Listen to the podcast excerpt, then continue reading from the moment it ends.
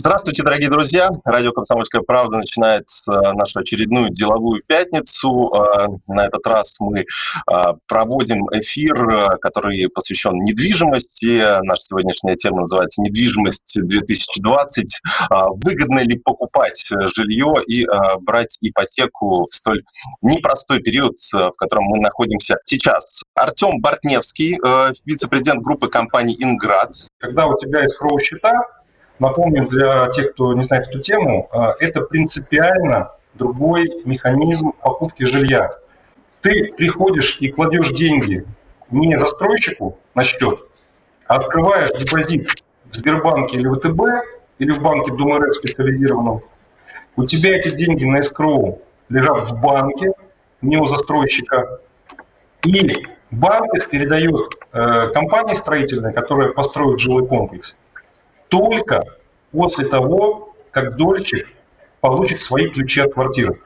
В случае, если застройщик даже будет банкротиться, это уже будут проблемы не дольщика, а взаимоотношения банка и застройщика. Как говорится, почувствуйте разницу. Да? То есть раньше нужно было даяние на 2-3 года, что она твое жилье построит или не построит, и каждый раз переживать. Что будет для дольщика в той ситуации, если какая-либо компания по разным причинам жилье не построит?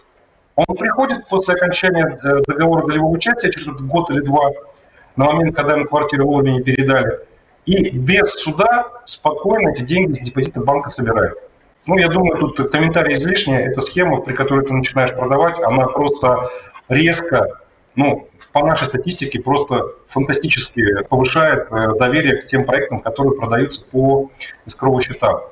И второй, когда еще тебе говорят, что у тебя еще ипотека 6%, а, собственно, в этот момент времени ты понимаешь, а зачем ждать? Зачем жить в этой старой убогой квартире в 50-летнем доме, когда есть красивое современное жилье? Тут нужно отметить просто очень важную тенденцию, которая произошла буквально за последние лет 7, вот 5-7 лет.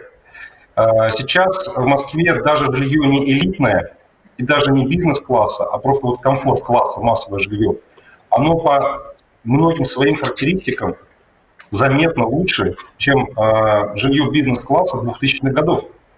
Если ты посмотришь на какой-нибудь дом 2005-2007 года, ближе к центру Москвы, или сейчас новое жилье, которое строится в спальных районах, девелоперами современными, то небо и земля. Смотрите, дворы без машин, массово. То есть у всех крупных э, компаний-застройщиков массово машины во дворе не допускаются, там безопасно играют ваши дети, там красивое большое благоустройство, и, собственно, на это приятно смотреть, там находиться.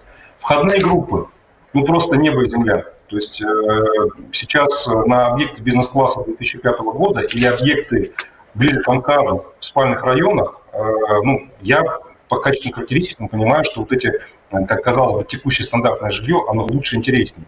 Третье. Система, а, система а, умного дома. Четвертое. Большое количество домов с чистовой отделкой. То есть тебе не нужно больше, в отличие от других новостроек, десятилетней давности, дожидаться, пока 2-3-4 года лифты будут облезлые, все будет в картоне, в, в каком-нибудь там, значит, в поролоне, ожидать на голову сверлить, э, на голову, э, значит, твои многочисленные соседи-ремонтники, у тебя концепция тихого дома. Фактически ты получаешь сразу другое качество жилья, и в это время ты еще получаешь это по а, каким-то интересным финансовым продуктам.